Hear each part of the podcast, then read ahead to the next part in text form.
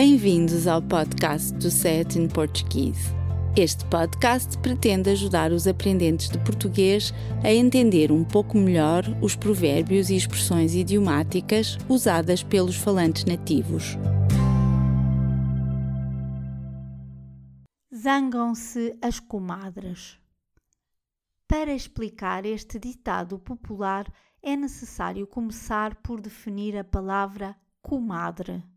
A primeira acessão desta palavra descreve a relação que existe entre os pais de uma criança e os padrinhos do seu filho.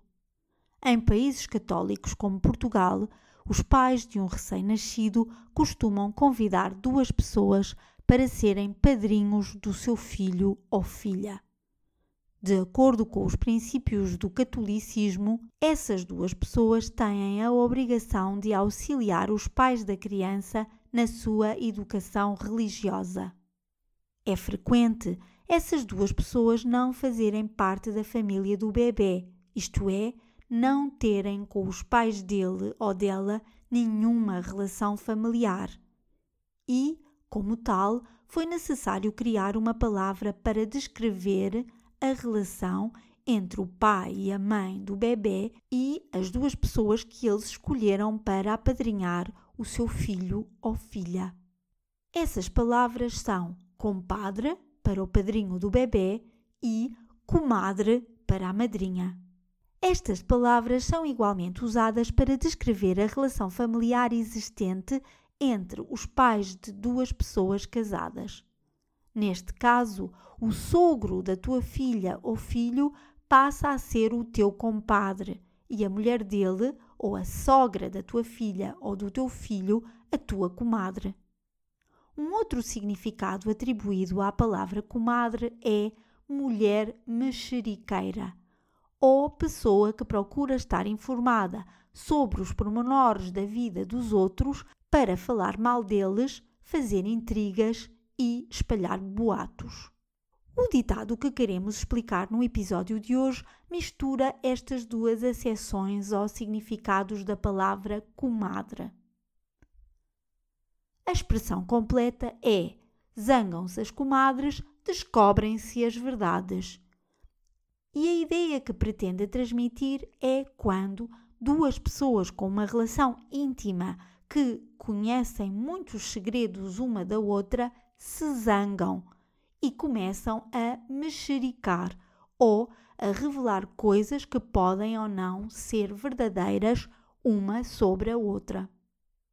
Acusar exclusivamente as mulheres de serem mexeriqueiras é algo absolutamente sexista e, consequentemente, censurável e condenável.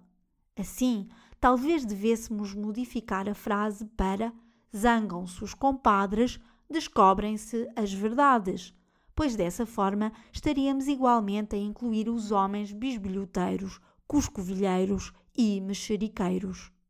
Enquanto isso não acontece, usamos a expressão na sua versão sexista para descrever uma viragem nas relações de duas pessoas ou instituições que até um determinado momento se comportavam como amigas íntimas e depois passaram a revelar verdades que até aquele momento se desconheciam ou não estavam detalhadas. A necessidade de explicar esta expressão surgiu devido às notícias recentes de que, com a aproximação das eleições legislativas em Portugal, a famosa geringonça se está a desintegrar.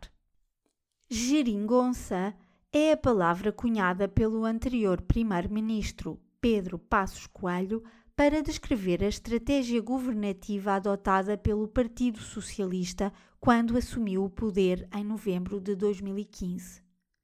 Não tendo conseguido uma maioria parlamentar que lhe permitisse governar de forma confortável, o Partido Socialista decidiu negociar antecipadamente e fora do Parlamento a aprovação das medidas legislativas que pretendia adotar com dois partidos, o Bloco de Esquerda e o Partido Comunista Português. De acordo com os órgãos de comunicação social portugueses, começam a surgir diferentes versões da contribuição de cada um destes partidos para a governação do país nos últimos quatro anos.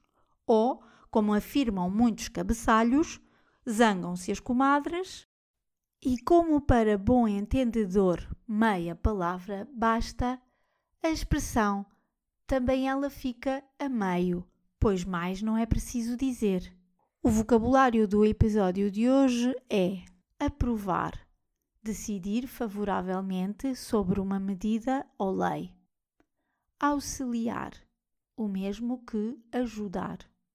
Boato, o mesmo que rumor ou informação divulgada sem que se conheça o seu autor e, portanto, não se possa confirmar. Censurável, que deve ser criticado. Princípios, o mesmo que regras. Obrigada por ouvir o nosso podcast. Poderá encontrar mais informação sobre este e outros episódios e descarregar a transcrição do áudio no portal sayatinportuguese.pt.